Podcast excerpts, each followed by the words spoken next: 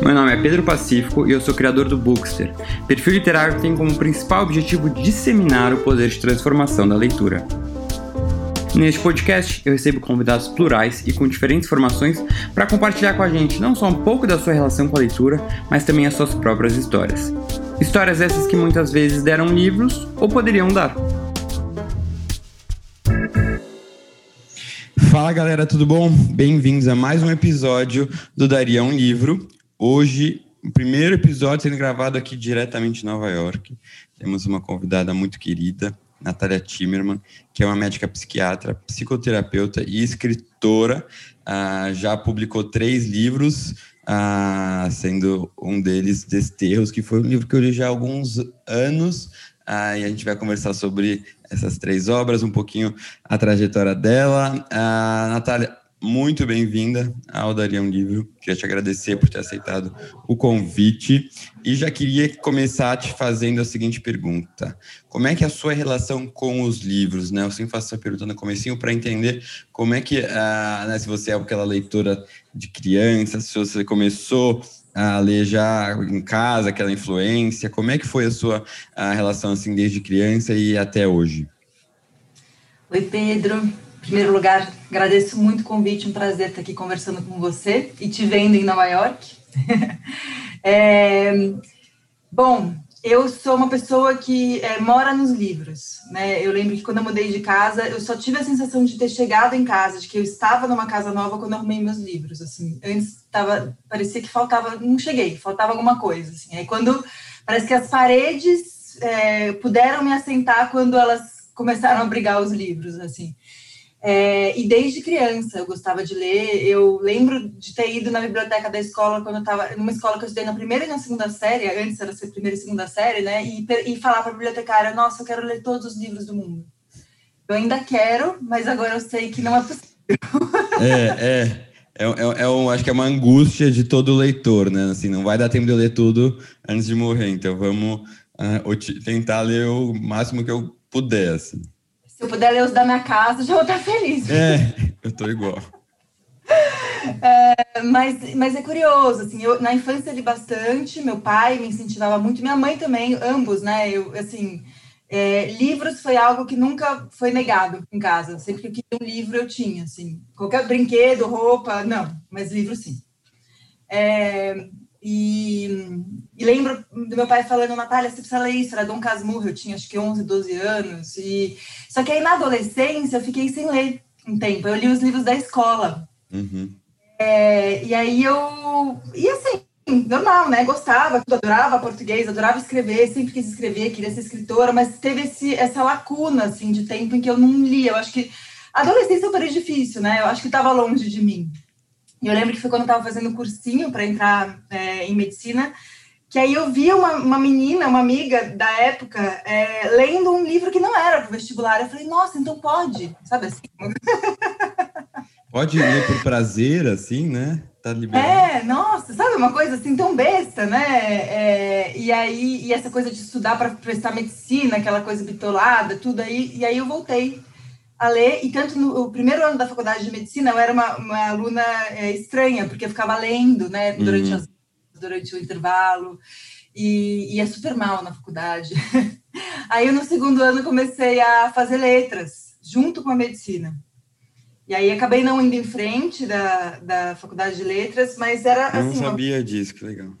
É, eu comecei Aí eu, eu acabei decidindo é, continuar a medicina quando eu fui para o Xingu, no terceiro ano da, da faculdade, com uma viagem é, com, a, com a faculdade, era um projeto de extensão, e foi uma viagem muito transformadora. Fiquei três semanas lá, é, é acho que a imagem mais é, característica dessa, dessa viagem foi o fato de que eu fiquei três semanas sem olhar no espelho, né? Três semanas uhum. só olhando para não para mim.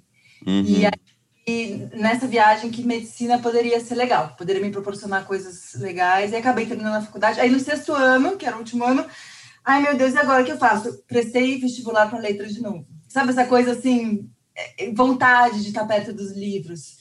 E aí eu, eu tenho muito carinho pelo Desterros, porque o Desterros foi essa conciliação, né, dessa trajetória de médica, psiquiatra com a escrita. Foi quando eu comecei, eu sempre quis escrever, mas não sabia o que escrever. E o hospital penitenciário é um lugar, ainda que muito sofrido, cheio de histórias, né? Então, é, aí, e era importante aquela a escrita, acho que o Desterros é esse exercício, né? De narrar a história de pessoas é, silenciadas, né? É, e aí é, houve essa conciliação, e a partir daí, bom, agora eu estou fazendo doutorado em literatura, né? A sensação que eu tenho é que eu cheguei. é muito, é muito legal, assim, ver como, né, às vezes uma pessoa que acaba escolhendo uma profissão mais tradicional, não necessariamente precisa, eu acho que cada vez está mais frequente, seguir só um, um, uma profissão, né? Seguir só aquela carreira. É, você consegue também conciliar com outros interesses, com outros hobbies. Ah, e acho que você, assim, eu passei a fazer isso e você também. Ah, e, e acho que isso é muito legal para outras pessoas verem que ah, dá, dá para fazer. É, é, é, é, é demanda bastante, né? A gente cansa às vezes, mas dá. E é muito gostoso. Sim, na história da literatura, né, há, tem muitos exemplos disso. Kafka era alguém que trabalha num escritório é, uhum. durante escrevia de madrugada, escrevia à noite, são inúmeros exemplos. Não sei, Guimarães Rosa, que era médico e tinha carreira diplomática, né? Que horas que ele Sim, escrevia? Exato. Né? Eu muita falta de ter esse tempo para a literatura, esse tempo para escrever. Acho que sendo mulher e mãe, é, tem um peso maior disso, assim, uhum, né? Com certeza tempo que eu tô lendo, escrevendo, eu não tô com os meus filhos. Uhum. Né? E é, uhum. é, é, é, algo que eu preciso conciliar em mim mesmo, né? Há, há sempre uma, uma, briga por tempo, acho que nesse, nesse nosso mundo de hoje, né? É tão veloz. Mas, enfim, acho que a literatura ela é esse chamado, né? É, eu, e, e, que nem sempre é fácil, né? Teve uhum. um dia que eu pensei que era uma maldição a minha necessidade pelos livros. Eu estava com uma amiga médica também. A gente estava no, no, no, prédio dela, brincando lá no, no, parquinho do prédio, ela com o filho dela, eu com meu filho, e eu sentindo uma culpa, assim, de estar tá lá, tava gostoso, mas eu não tava, eu precisava escrever, eu precisava é. fazer coisa. E eu tá sempre ela... deixando de escrever, né? Aquela coisa assim. É, eu vi ela tão em paz, e aí eu falei, nossa, é uma maldição mesmo, Ai, ai, é, eu acho que quando vem um mosquitinho te picar, né? Falar assim, você vai escrever, aí eu acho que não tem, não tem muita volta, não. Mas que Exatamente. bom, porque ah, seus livros estão fazendo um super sucesso. Ah, e, né, falando agora, primeiro, né, dos desterros, para quem não conhece, você conta a, a, sua história, assim, a sua experiência a psiquiátrica no Centro Hospitalar do Sistema Penitenciário de São Paulo, né, como médica. Ah, como é que foi, assim, ter, o quão para você fica claro que essas pessoas que estão lá são silenciadas, né? Assim, são invisíveis para a maior parte das pessoas e, e, muita, e muitas vezes mal compreendidas nessa esse noção, no, é, conceito do loucos que, que falam, né? Como é que isso é. ficou claro para você nessa experiência? Lá não era nenhum louco, né? Era, era o preso mesmo, né? Uhum, uhum. presos porque lá é um hospital geral, né? Um, é o único hospital é, do estado de São Paulo para atender as demandas específicas dos presos de saúde, demanda geral, assim, clínica, uhum. Câncer, é, diabetes, AIDS e também demandas psiquiátricas. Mas eu trabalhava na interconsulta, então eu trabalhava, eu atendia esses, esses pacientes que estavam internados por outros motivos que não psiquiátricos. E então, sei lá, é, um, alguém que tinha levado um tiro de polícia estava paraplégico, ficou deprimido. Ou alguém que desenvolveu um quadro psicótico dentro da prisão, né? É, ou, ou, dentro, não sei, estava fazendo tratamento para câncer e, e, enfim, teve uma questão de ansiedade. Essa, essa era essa. É, eu atendi esses pacientes com essa intersecção, né? Uhum. Entre cirurgia e psiquiatria, né?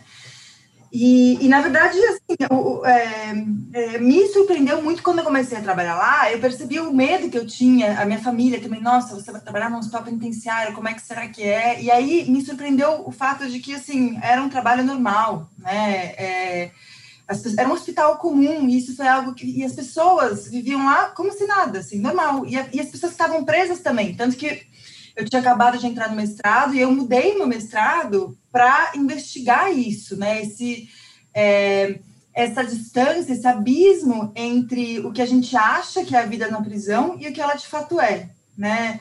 É, e aí eu estava lendo a Hannah Arendt, eu estava lendo A Condição Humana, que é um livro espetacular, né? A Hannah Arendt é uma autora é, impressionantemente atual, né? Uhum, uhum. Pensar muito para pensar política, para pensar liberdade, é, e, e, aí eu meu, fiz meu mestrado nisso. O Desterros foi um desdobramento desse mestrado, né?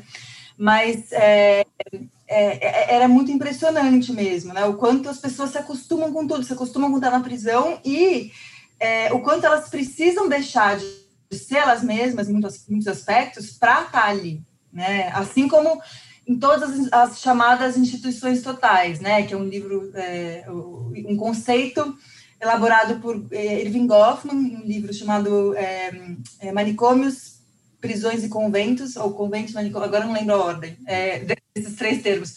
Mas aí sim entra o manicômio também, a prisão e, e, e o convento, né? As, os lugares onde uma, a pessoa vive a vida inteira, né? É, e, e, sendo observado o tempo todo.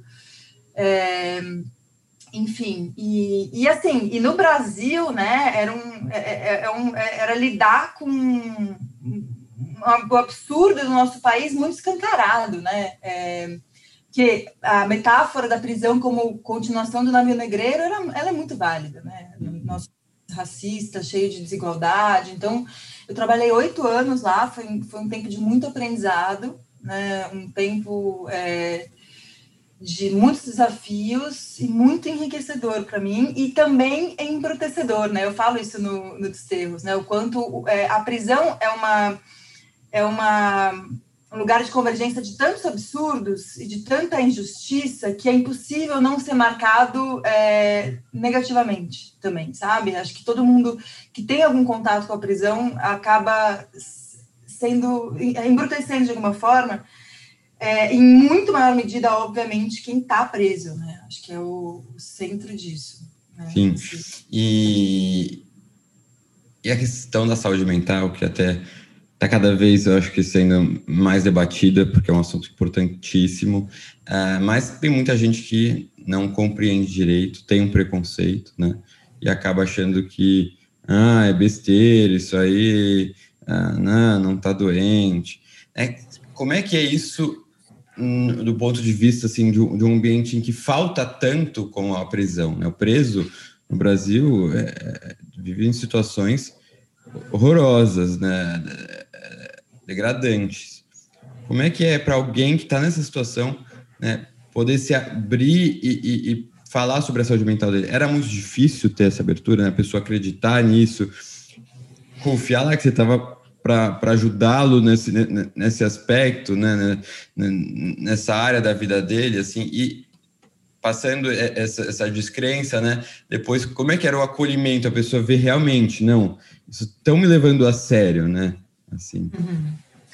Sim, era é muito impressionante, né? Acho que a prisão é uma instituição violenta em si, né? Acho que ela é, responde com violência à violência, o que, é, como diz a Hannah Arendt, é, é um ciclo sem fim, né?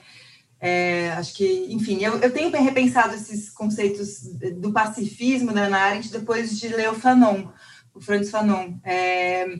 É, porque, enfim, acho que aí, se a gente enveredar por isso, vai ser uma discussão enorme também. Uhum. É, o quanto é, é, é talvez é relativamente fácil para uma pessoa branca é, dizer não à violência quando ela não é cotidianamente violentada, né? É, uhum. Mas, é, falando a partir da, da Hannah Arendt, né?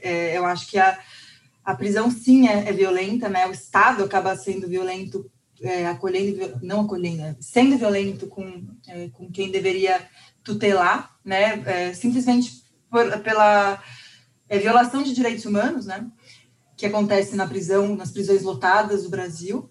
É, e sim, são as pessoas que estão lá são muito marcadas pela injustiça, né, às vezes desde o começo da vida, então é difícil confiar.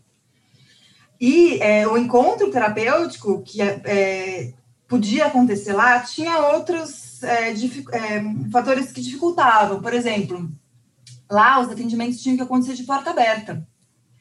É, então, esse lugar, por exemplo, aqui do, do consultório, né, de, dessa escuta, portas fechadas, o lugar de, do segredo, da escuta íntima, isso não existe na prisão.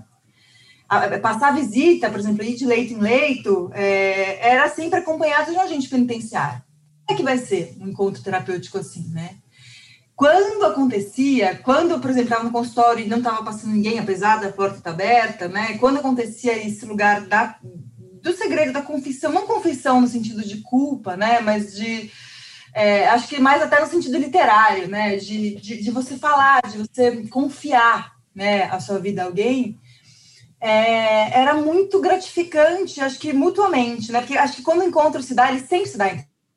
O encontro é entre duas pessoas, né? Então, quando acontece coisa, é, e aí eu acho que alguma coisa digna de ser narrada, né? E, que foi que eu escrevi no Desterros, é, é muito gratificante. Você vê o brilho nos olhos, né? E eu acho que justamente porque são pessoas é, que é, é muitas vezes é, sem experiência anterior disso, é, mais ainda, né? Então era, era bonito, assim, pessoas perto da morte, né? Pessoas que iam morrer longe da família. Então são histórias é, que eram assim, quase colher histórias é, para que elas não sumissem, né? Por exemplo, tem nos terros história de, de, gente que morreu e que se não tivesse ali, nunca mais ninguém saberia, né? Então nesse sentido eu acho importante é, dizer né? E acho que é, existe sim algo é, libertador em fazer da sua história de vida uma narrativa. Né? Eu acho que o processo terapêutico, não só lá, né? acho que a, a, a análise, a terapia, ela é essa construção de narrativa da própria história também, né? Então acho que sim, é muito organizador. Acho que a literatura entra aí também, né? O quanto e não à toa é tão maravilhoso para a gente ler romances, porque Walter Benjamin já fala isso num texto é, chamado Narrador, né? É, que a gente é, tem no romance é, a chance de ver uma chama de uma vida inteira que a gente não, não vê na nossa própria vida. Nossa vida, o sentido da nossa vida só vai estar repleto quando a gente morrer, né? Uhum. É, e, e, no romance a gente tem acesso a isso. Acho que por isso que é tão importante ler, né? Porque a gente, e não como só como terapeuta, mas como gente, né? A gente tem acesso Exato. ao outro e a gente mesmo lendo, né? Hum, total. Sou totalmente uh, favorável a esse pensamento. E uh, quando a gente passa né, a falar sobre saúde mental, acho que é, é, é, muito doido, tipo assim, o quanto um simples, é, uma simples abertura que a gente dá para alguma outra pessoa pode ajudar essa pessoa, assim, eu digo, porque eu, às vezes, pergunto, né, como é que eu lido com ansiedade e tudo, e eu nunca hesitei em falar que eu tomo remédio, por exemplo, né? É, para ansiedade. E as pessoas vêm me agradecer por fazer isso, sabe? Porque elas falam de, ai, eu me sinto tão mal às vezes por tomar, ou não, eu preciso, ou não sei quem precisa, mas não, não, não, não aceita isso. O quanto você acha que ainda há um estigma, né? Sobre a questão da saúde mental, sobre a questão do, da medicação. É, ainda você, como psiquiatra, sente que falta muito para isso se tornar e, e ter a atenção que merece? Sim, acho que há um estigma muito grande, né, é, com medicação, com diagnóstico. É curioso, né, que tem pacientes que falam o que, que eu tenho, que querem saber, que sentem que isso ajudaria, e tem pacientes que não querem diagnóstico, porque sentem que isso vai enquadrá-los, que vai limitá-los, né, que vão se apegar a isso de um jeito que não vai ser muito saudável para ele.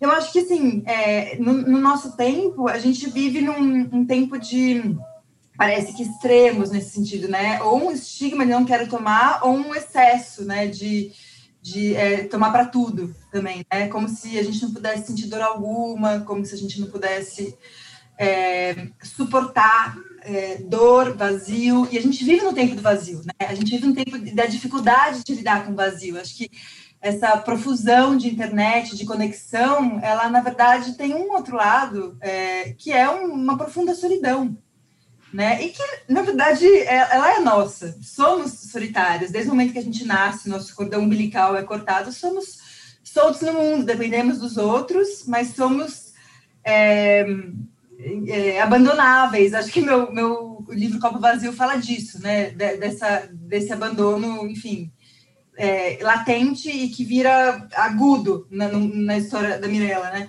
Mas é, acho que sim, somos, somos essas pessoas solitárias é, que vivemos num mundo muitas vezes sem sentido, é, com uma vida sem sentido, e a gente tem que dar conta disso, né? A literatura é, é a minha casa também por isso, né? Porque eu acho que é o grande lugar, é a minha religião, é o lugar uhum. no sentido de ligação, né? O lugar de, é, que me liga a alguma coisa que não sou eu é, e que me comunga com, com a humanidade, né? Para mim a literatura é isso. É, mas eu acho que assim a, a medicação é, psiquiátrica, voltando né, dessa grande digressão, eu acho que ela tem é, sim indicações é, muito importantes, né? O, o, que eu costumo dizer para os meus pacientes é que, porque muitos me falam, nossa, eu vou deixar de ser o mesma, vou deixar de ser o mesmo. Não, acho que a medicação, é, quando bem empregada, ela, ela justamente é, pretende te devolver a você mesmo, quando você não está conseguindo ser você mesmo, né? Quando você está preso num sintoma que não é você, né? Que é uma expressão de, de uma limitação sua, de uma é, privação da sua liberdade existencial de ser você, né? Então, quando você não consegue sair dessa, desse mesmo do sintoma, eu acho que aí a medicação sim é bem empregada, né? Eu acho que é super importante, tem um papel importante, né? É, acho que, é, mas claro, acho que a gente tem que cuidar com esses extremos, né? Com não querer nunca e, e uhum. É, querer demais, tanto que tem, mas é curioso, tem gente que chega no consultório, é, ai, morrendo de medo e depois não quer parar de tomar.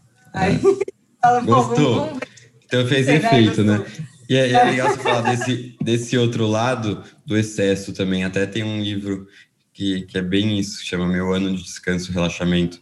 Não sei se você uh, leu. Li, eu li. Super legal. É, é, é inclusive, a tradutora Juliana Cunha é, é, me, me pediu ajuda com as traduções das medicações. Hum. Porque tem. E, e tem vários, é, vários remédios inventados também nesse livro. Ah, eu, entendi. Eu gosto desse livro. É, uma narradora que se enche de remédios para não viver realmente as dores. É, eu até, tipo, confesso que não foi um livro que eu amei tanto, eu gostei muito da premissa. Desenrolar não tem depois a resenha lá para quem quiser, mas é um livro que muita gente adora e que tem realmente uma premissa muito interessante. E aí, quando a gente fala dessa questão do, da, da, da, solidão, né, que eu até que, queria chegar também nela, e você até comentou do seu do seu último livro, né, o primeiro romance, O Copo Vazio, que vai falar desse, de um tema que eu acho que é, é mais atual até, né, a forma como ele é tratado, assim, né, do, do, do ghosting, talvez, uh, é, que é uma expressão realmente quando alguém desaparece, assim, na sua vida, né, quando você se vê abandonado, às vezes por alguém que está apaixonado, do nada a pessoa some sem dar muito, sem dar muita satisfação. E a gente vivendo nesse mundo com tantas redes sociais, tecnologias, que a gente está sempre conectado, sempre com uma falsa sensação de estar com alguém, né, de estar falando, né? E quando acontece algo assim, a pessoa deve se sentir assim, nossa, eu acho que eu estou sozinho, né? Realmente, assim. É, como é, é, frágil essa minha ideia de, de companhia, né?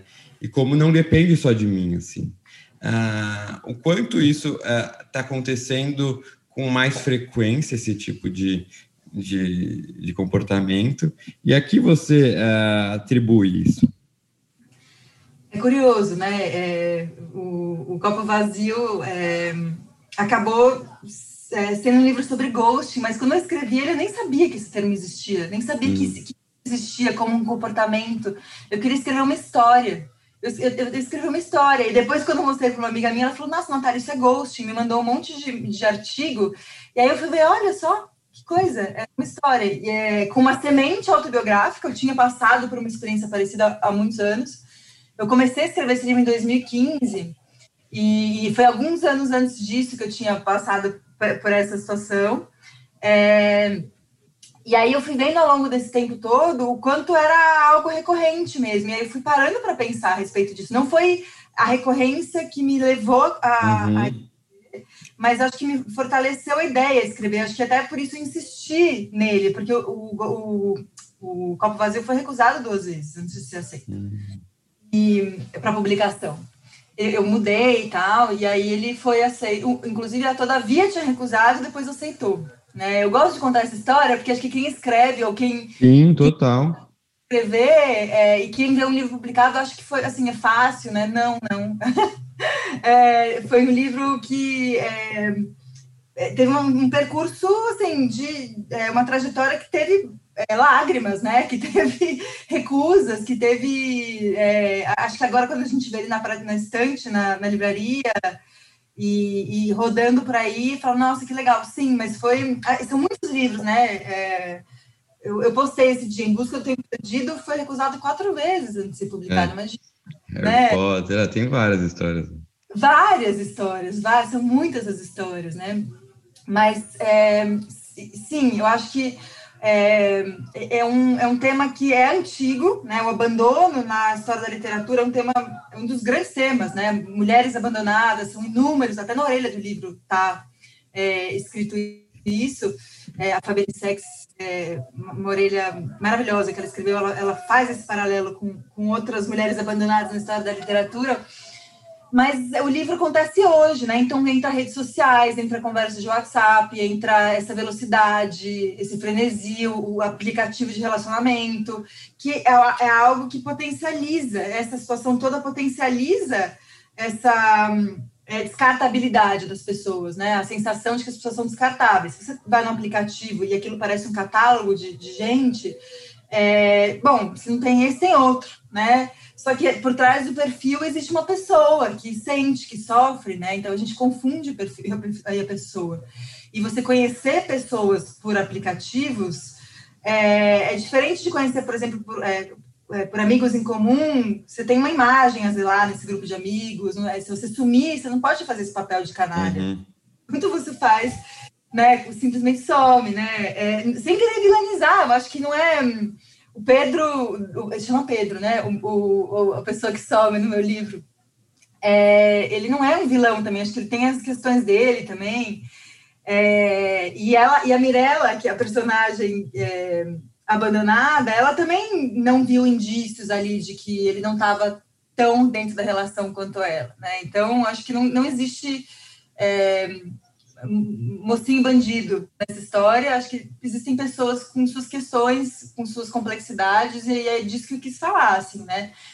É, e, e, eu, quando eu estava lendo é, Razão e Sensibilidade, da Jane Austen, depois que eu já tinha escrito o livro, é, eu, eu vi que tinha um, um ghosting ali, uhum. no Razão e Sensibilidade, e foi algo escrito há 200 anos. É, a, a Marianne, uma, uma personagem, uma das duas personagens principais, elas sofrem ghosting do Willoughby, que é um isso na, na Inglaterra, né, dos, é, de 1800. E aí e, e, não tinha internet, óbvio, né? Era era carta, era era carruagem, era eram meses de espera e ela quase morre, né? Hoje acho que as mulheres e os homens que sofrem é, ghosting, eles não quase morrem, mas, mas sofrem muito, né? E acho que a, é, é, a, internet é curioso, né? Porque essa, essa evolução tecnológica, ela dá para a gente a impressão de que a gente evolui, né? De que a gente está indo em direção a algum lugar melhor, né? De que a gente está evoluindo como pessoas. E aí, é, o fato de que isso aguça esse sentimento de vulnerabilidade parece uma contradição, parece um anacronismo, né?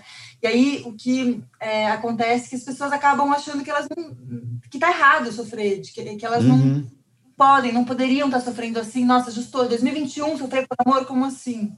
Né? E eu acho que parte do sucesso que o Copo Vazio está fazendo, que me surpreende, né? É, a gente nunca espera, é, acho que é por, por, conta disso, porque fala de algo que é quase como se as pessoas tivessem vergonha de mostrar, né, hoje em dia. Que, sim, ainda sofrem, sim, acho que a gente vai sofrer por amor, talvez para sempre, né? Enquanto a gente for é, assim vulnerável, acho que sempre seremos como seres humanos. Acho que um dos nossos sofrimentos vai ser o sofrimento por amor. E você vê muita identificação de pessoas que leem o seu livro e falam, gente passe pela mesma situação, né? É, você tem recebido esse tipo de feedback com muita frequência? Muito, muito. recebo áudio, recebo é, textos longos de gente contando história e falando, nossa, o meu também chama Pedro, até brinco, que é, é, é a constelação, que é onde se passa o livro, né? É, talvez pelo nome, é um dos lugares com maior incidência de ghost em São Paulo, porque todo mundo fala, nossa, eu moro do lado de, de onde eles conheceram e não sei o quê. É, nossa, muita gente se identificando, homens e mulheres, né? Em relações hetero e homossexuais. É, acho que É, sim, muita gente. Eu fico feliz, assim, porque muita gente me diz o quanto ler o livro fez bem. É, claro que, assim, acho que a literatura, ela não. É, não é um livro de autoajuda, né? É, mas acho, eu fico feliz que ele é, possa literariamente acolher as pessoas por, por elas verem ali é, algo que elas sentem e às vezes nomear ajuda, né? E ver que não estão sozinhas, não são só elas que passam. Exatamente. E eu acho que a literatura é esse lugar. Total. De é, manter abertas as contradições, né? De, de fazer com que a gente consiga suportar poeticamente coisas que na vida a gente não suporta, né? Uhum a metáfora ela tá aí para isso, né? Acho que as construções de linguagem elas elas é, amparam com beleza algo que a gente não suporta, uma, uma, aridez da nossa vida que a gente não suporta, enfim. Uhum, é muito bonito é, você falar isso. E até quando você estava né, entrando nesse assunto, você comentou ah, que ah, né, na literatura tem muito essas histórias já há muito tempo, e aí você fala muito das mulheres, né? Como se isso fosse algo muito característico das mulheres serem abandonadas. Mas isso, na verdade, acho que acontece com todo mundo, né? Por que, que será que talvez as mulheres sejam mais ah, protagonistas dessas histórias quando ah, escritas, assim? Será que é algo ah, para... Como se ah, querem associam às vezes até automaticamente a mulher como algo mais frágil assim né ou realmente a mulher ela não é tão maldosa, tem, tem, tem uma compaixão maior do que o homem, assim, na, na hora de abandonar, talvez, alguém. Então, é, é, é, na literatura mesmo tem exemplos de homens que sofrem, né? Werther, né? Uhum. Se mata, amor, é, Romeu e Julieta, né? Acho que tem, tem, tem vários exemplos, né? De homens que, que sofrem também por amor muito. Mas eu acho que passa por uma questão é, histórica, social, né? É, na época da Jane Austen, por exemplo, os romances da Jane Austen e muitos romances da época é, giravam em torno do casamento, porque o casamento para a mulher era o, o, a única garantia possível de, de ser alguém, a própria expressão marido e mulher, né? É quase como se a mulher se tornasse mulher depois de ter um marido. Uhum. É, é, isso está na linguagem, né? É, era, era, garantir para os filhos uma herança, um bom casamento, colocava ela, posicionava ela no mundo, na sociedade, né? Tanto que, assim, o final da história era o casamento. Uhum. Acho que hoje isso mudou, né? É, muito. As mulheres é, trabalham, as mulheres ocupam é, espaços políticos, mas ficou esse resquício né? E, e eu tenho um, um, livro que eu li recentemente chamado é um, é um quadrinho, são quadrinhos. Ro, no Brasil, é, a Rosa Mais Vermelha desabrocha, saiu pela Companhia das Letras. É, quadrinhos, é, quadrinhos nascia, né? Uhum. Um, é uma quase um, um, tratado sociológico em quadrinhos, pensando essa questão do amor na contemporaneidade, muito muito legal. É, e aí nesse livro ele fala isso, quanto esse distanciamento afetivo é, performado principalmente pelos homens, seria uma das formas do, dos homens é, tentarem perpetuar esse poder que eles perderam é, quando as, as, mulheres começaram a ocupar espaços que antes eram ocupados só por eles, como o, o trabalho, o bar depois do trabalho. É, enfim, as mulheres antes ficavam em casa, né? É, e, e cuidando, cuidando das crianças, cuidando dos filhos. E eu acho super importante que hoje, é, na literatura, as mulheres estejam escrevendo, estejam escrevendo como que é depois do casamento. Né? Existe história depois da inclusive como é o casamento, como é a maternidade, né? Hum. E, e os homens também. É, tanto que os dois autores que eu estudo no doutorado, que são Helena Ferrante e o Karl Nausgard, eles falam muito, né? Ela da maternidade, é, supondo que ela é uma mulher, eu acho que ela seja. É, uhum. Ela é né? Enfim, que é um pseudônimo. E o Naus é, falando de paternidade, eu não, não sei, não conheço algum outro escritor que tenha escrito sobre a paternidade dessa forma, simplesmente porque antes quem, eles não cuidavam dos filhos. Uhum. Não tinham essa experiência uhum. da paternidade para uhum. dizer literalmente. Começaram a cuidar dos filhos agora, entendeu? É, e realmente, é quase e o Nausgard, ele escreve isso. Como é difícil conciliar cuidar dos filhos e escrever. Porque não dá para escrever quando você está com criança. Uhum. É possível. Não dá.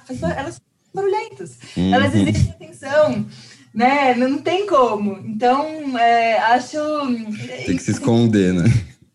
Exatamente, né? Tem que se esconder. Eu lembro que eu tinha respondido uma entrevista. Como você escreve? Você tem uma rotina diária? Eu escrevo quando eu consigo me trancar, quando eu consigo, e leio, né? Quando eu consigo silêncio. É, é, assim, não existe essa coisa para mim de, ai, quantas horas por dia você escreve. Não existe. Né? Uhum, uhum. Adoraria ah. que existisse, mas não existe. Ah, um dia você chegar lá quando os filhos crescerem, né? Sim. Se tiver é. mais independência. Não, eu tenho assim, um companheiro que me ajuda muito, né? Que, inclusive, assim, agora, neste momento, ele está com hum. umas crianças. É, é, o que eu faço se as crianças. Revezamento, né? É. E acho que até ele fica mais do que eu. E é algo. Uhum. Eu sinto culpa por isso, né? Não, mas se, tudo bem. Ao contrário, eu não sentiria culpa. Uhum, mas acho que é uma coisa das mulheres, entendeu? Total, total. Histórico. São os resquícios. É. E você, como psiquiatra, e aí você mais pensando como leitora mesmo, acontece de você estar tá lendo um livro e aí pensando mais até nos clássicos, né? Quando não tinha essa, os conhecimentos sobre a saúde mental, né? Sobre as doenças psiquiátricas tão, tão forte. Você, você, começa a identificar nos personagens, assim, algumas patologias, assim.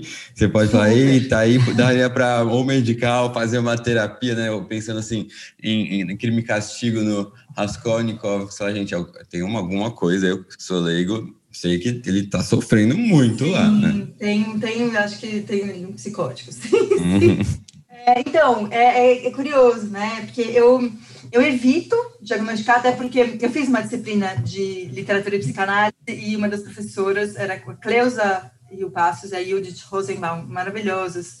É, elas diziam: é, é, o livro, é, personagem não tem inconsciente, personagem não deita no divã, né? Não dá para analisar nesse sentido o personagem.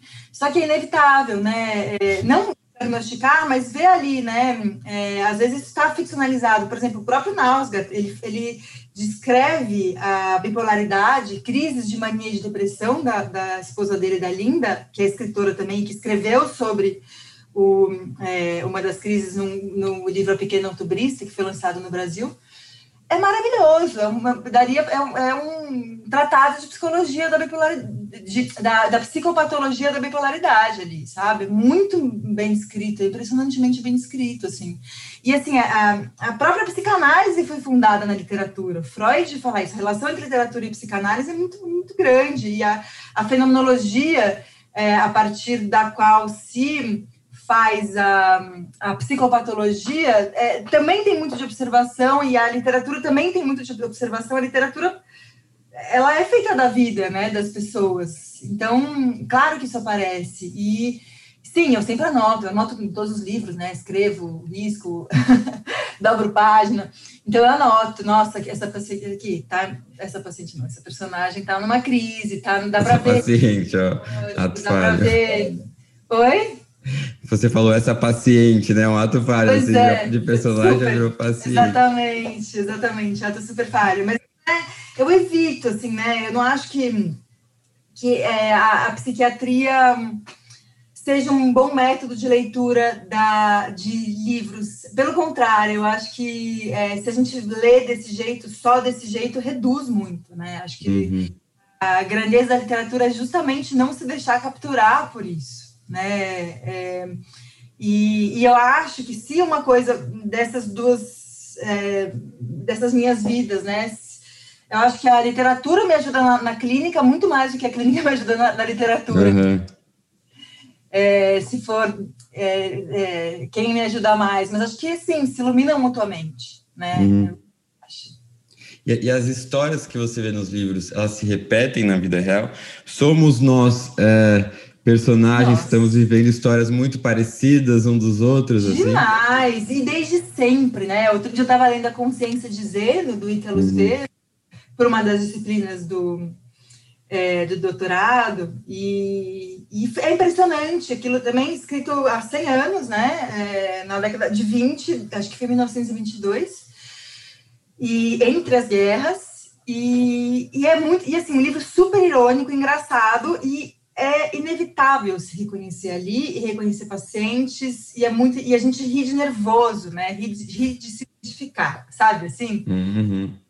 E muito é, é, é, é muito impressionante assim, esse poder da literatura de dizer a gente de de conseguir traduzir em palavras coisas que é, são muito esfumaçadas na gente como percepção da gente mesmo. Então, acho que é um super é, processo de autoconhecimento também, né? Eu não leio para isso, mas isso acaba acontecendo inevitavelmente, assim, né? Uhum. O quanto me conheço através é, da literatura, porque, na verdade, assim, a gente somos os outros de nós mesmos. É, eu, essa é uma, uma frase do é, o prefácio cortado do livro A Maçã no Escuro, da Clarice Lispector, acho que está na correspondência dela com o Fernando Sabino, ele, ele sugeriu cortar várias coisas, inclusive essa, essa frase, é, nós somos os outros de nós mesmos, só que jamais, jamais, jamais, eu acho é lindo que... Isso. Lindo, e, e, foi cortado, mas que bom que está na correspondência, e, e, eu acho que a literatura é esse jamais, né, é onde a gente consegue é, viver o que a gente não viveu, é, conhecer a gente através do outro, que a gente também é o que a gente poderia ser, né, é, então é, enfim, a literatura, acho que a Helena Ferrante no Frantomalha fala isso também, né? O quanto ela escreve é, quase como se fosse as palavras fossem penhasco é, a partir do qual ela, a gente ou ela pode olhar o abismo que tem dentro da gente, né? Enfim. É, eu, eu, comecei, eu, tive muito essa percepção é, em relação à literatura, mas também em relação a como as histórias se repetem, né? Depois que, que, eu, que eu me assumi gay, e eu comecei a fazer amigos gays, que eu não tinha praticamente, é, e via como cada, todo, tipo assim, lógico, cada um com suas peculiaridades, mas passavam por situações muito parecidas, assim, de questionamentos, de angústias, de conflitos internos, né, de discussões e a relação com a família e o medo, é, me deu muito essa impressão e ainda dá assim como as histórias se repetem, né? Como a gente passa pelas mesmas coisas, lógico, cada um com suas peculiaridades. E isso fica claro, acho também por meio da literatura, né? Essa com identificação certeza. que a gente tem com, com personagens, mesmo personagens que estão sendo narrados, que foram escritos há, há 400 anos, 300 anos, né? Exatamente. Ou seja, ser humano continua sendo ser humano, né? Uhum. são, são questões universais, né? Que são a base de quem somos. Exatamente. Ah, e, e, você ah, fala bastante, falou bastante aqui, fez várias referências a livros, eu acho super legal isso. Mas conta um pouquinho para a gente, assim, quais são os livros mais marcantes para você, assim, como leitor, assim, que te uh, tem um, um, eu sei que é difícil falar, mas pode falar só alguns, mas que tem um espacinho, assim, uh, sabe, especial no coração? Uhum. É, eu tenho um caderno de, é, de, e quem me, me influenciou a fazer isso foi a Giovanna Madalosso, minha amiga. É, e aí ela, ela tinha um caderno e eu imitei ela, comecei a fazer um caderno de, de leituras, onde eu anoto os livros que eu li e, e dou a minha nota íntima para eles, né? Uhum. Estrelas, e tem alguns livros para os quais eu dou seis estrelas, que são uhum. os livros que, é, uhum mobilizam tanto, que me fazem rir, chorar, que me fazem querer abraçar o livro, que me fazem, enfim, né, que me transformam. E, bom, o primeiro deles é O Grande Sertão Veredas. Eu chorei imensamente quando eu terminei de ler esse livro a primeira vez. É, abracei o livro, eu não tinha o que fazer. Eu lembro que eu recebi uma ligação logo em seguida e eu tava soluçando, o que foi, que foi? E eu não conseguia falar de tanto que eu chorava, sabe?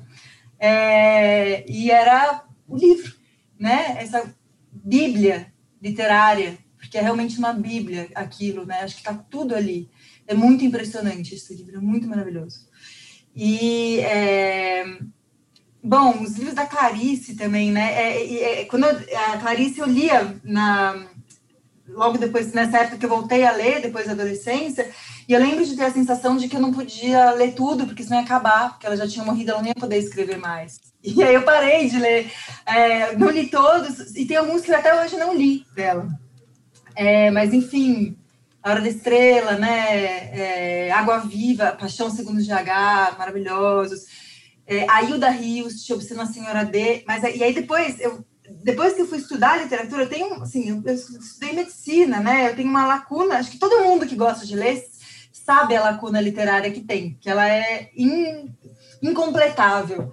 Mas é, eu comecei a tentar completar um pouco mais quando eu fazendo doutorado, e aí eu li Madame Bovary, que é assim é um absurdo, é um livro muito maravilhoso.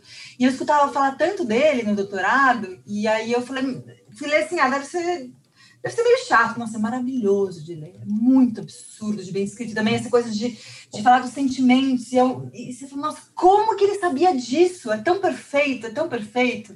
É muito, muito. Esse é das seis estrelas também. e, e a Jane Austen também, né? Razão e Sensibilidade, Orgulho e Preconceito, gostei muito também, também desses estrelas, os dois.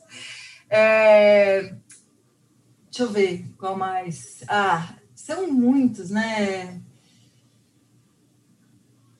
Ah, enfim, são, sei lá. E, e agora, assim, livros ou autores, autoras e autores que te influenciaram, talvez, na sua escrita, acha que são os mesmos, assim, ou tem algum que você fala, não, eu, eu, quero, eu escrevo porque eu quero escrever como essa pessoa, ou, ou né, seguindo os passos dessa pessoa?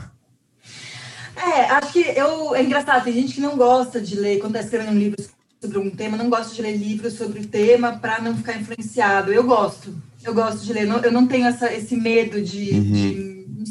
de, de, de, me influenciar, assim.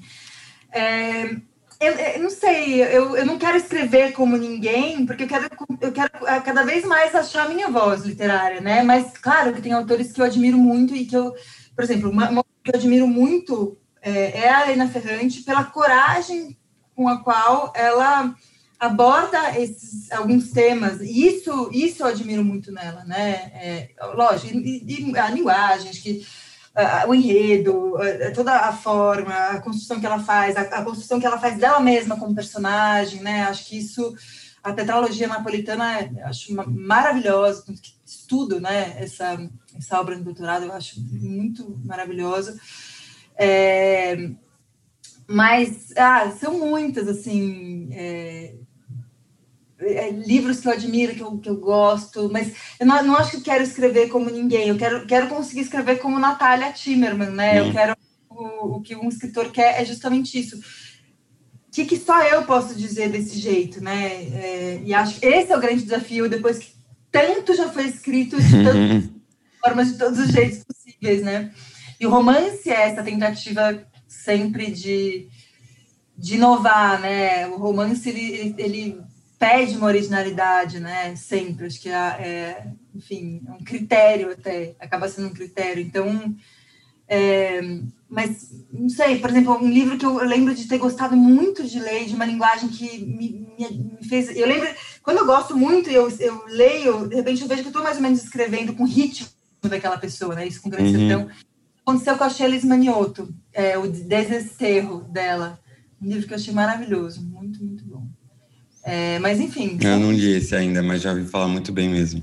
É, é lindo, lindo, muito bonito. Tá na lista.